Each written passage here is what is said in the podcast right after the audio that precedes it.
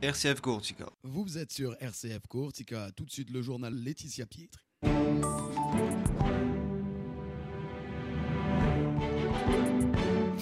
Mesdames, Messieurs, bonjour. L'actualité en Corse avec euh, la mobilisation hier des éleveurs sur la RT20. Ils demandent des aides alors qu'ils font face à une épidémie de fièvre catarrhale dans leur cheptel.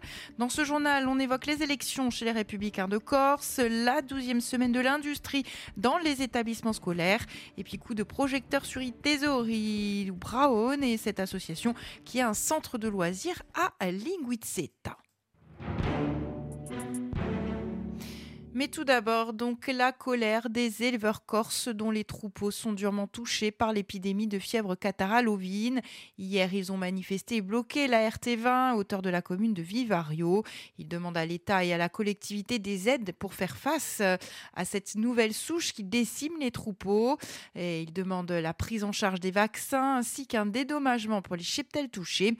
En fin de journée, une rencontre a eu lieu avec Méogne ainsi que le préfet de Haute-Corse. Une lueur d'espoir pour les parents d'élèves qui se battent pour le maintien de l'école de Castelluccia à Ajaccio. Après l'annonce par la municipalité ajaxienne d'une future fermeture pour des raisons de sécurité, ils avaient manifesté leur mécontentement. Hier, une délégation a été reçue par le maire et à l'issue de la rencontre, on leur a annoncé la réalisation d'un audit sur la sécurité du site en lien avec les autres acteurs et notamment l'Office de l'habitat de Haute-Corse, propriétaire des murs qui accueille l'école. Un groupe de travail sera également formé pour formuler des Toutefois, le maire a prévenu, si les normes de sécurité ne peuvent pas être assurées, alors l'école devra euh, fermer ses portes politique avec les élections internes chez les Républicains et sans surprise, François-Xavier Tchécoli a été réélu à la tête de la Fédération de Haute-Corse avec 210 voix sur 213. Il était euh, le seul candidat à sa, succession. En Corse du Sud, une seule candidature également, celle de Rosemary Sarola. Elle a été élue avec 71 voix sur 78.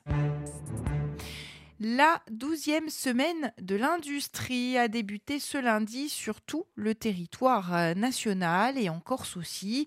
Une initiative qui touche sur l'île d'ailleurs près de 2000 élèves, principalement issus de la voie professionnelle, mais pas que. Il va s'agir, euh, dans le cadre hein, d'une future insertion des élèves, de voir émerger un pont entre l'éducation nationale et le monde de l'entreprise. Écoutez les explications de Pierre-Antoine Nézi, délégué régional euh, académique à la formation professionnelle initiale, continue et apprentissage. Il est au micro de Philippe Hérault. La semaine de l'industrie est un événement pour remettre en lumière tous les métiers de l'industrie, il s'agit de travailler avec des partenaires du monde économique, mais aussi avec les services de l'État, la DRETS, mais la collectivité de Corse également, les socioprofessionnels, pour montrer les métiers offerts dans certaines industries. Et nous sommes là pour euh, montrer aux élèves les activités et derrière les activités des métiers qui vont du CAP au bac euh, plus 2, plus 3, voire au métier d'ingénieur, afin de permettre ensuite de voir avec les élèves quelles sont les formations qui vont derrière pour pouvoir euh, avoir un emploi, une insertion euh, locale ou euh, à l'extérieur. C'est exclusivement dédié au lycée professionnel Alors c'est une action qui est dédiée principalement pour les, la voie professionnelle, mais pas seulement. La voie technologique est, est concernée, mais aussi la voie générale. Mais c'est quand même axé sur cette valorisation de la voie professionnelle qui veut que du CAP au BTS, voire plus loin, on puisse offrir des parcours de formation qui indique clairement aux familles aux élèves qu'on peut en Corse, mais ailleurs, avoir une formation pour être inséré, puis participer à l'activité économique tout en étant un citoyen euh, pleinement investi dans sa vie. Voilà Pierre-Antoine Nézy qui était notre invité ce matin donc pour évoquer cette semaine de l'industrie, une interview que vous pouvez écouter en intégralité en rediffusion ce soir à 19h12 ou bien en podcast sur nos pages Facebook, Twitter et sur le site internet rcf.courtsiga. Installé sur la commune de Linguizeta, l'association Itesori di Braon est un centre de loisirs qui accueille à chaque vacances scolaires une cinquantaine d'enfants âgés de 3 à 11 ans et ce pour des activités culturelles, artistiques et sportives. Écoutez les explications de sa directrice Priscilla Landini. Elle est au micro de Philippe Hérault c'est né d'une demande en fait de la commune. Ça s'appuie du coup sur le projet qu'a monté le maire. Il a souhaité déléguer, ben, il a souhaité créer un centre de loisirs et ça a été délégué du coup à l'association qui a été créée euh, sur cette demande-là. Alors vous, vous êtes euh, directrice de l'association, mais au, départ, euh, c'est donc la commune qui a souhaité mettre en place un centre de loisirs. C'est ça. C'est la commune du coup de Nivitette qui a souhaité mettre en place un centre de loisirs. Et moi, en fait, si vous voulez, c'est l'association qui m'a recrutée. L'association, donc, euh, qui y a dans cette association? Vous êtes directrice et d'autres personnes? Alors moi, du coup, je suis la directrice du centre de loisirs. Il y a la présidente, je suis la trésorière et la secrétaire. Alors la présidente, on va, on va la citer peut-être? C'est Jeanne-Marie Pastorino. Et vous travaillez comment alors?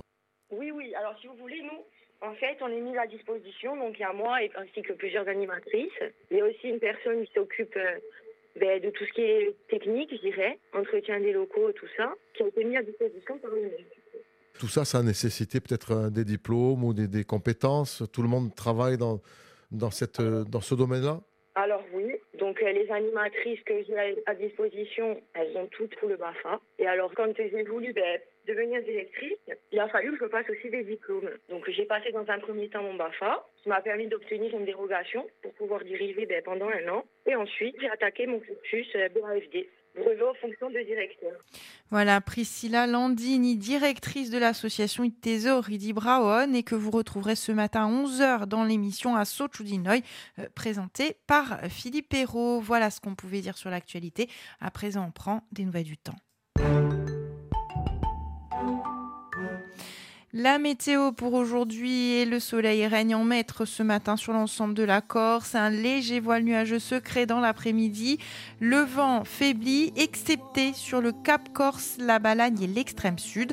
Enfin, les températures, elles sont fraîches, hein, puisque compris ce matin entre 0 et 14. Et cet après-midi, on attend entre 8 et 16. Voilà, c'est la fin de cette édition.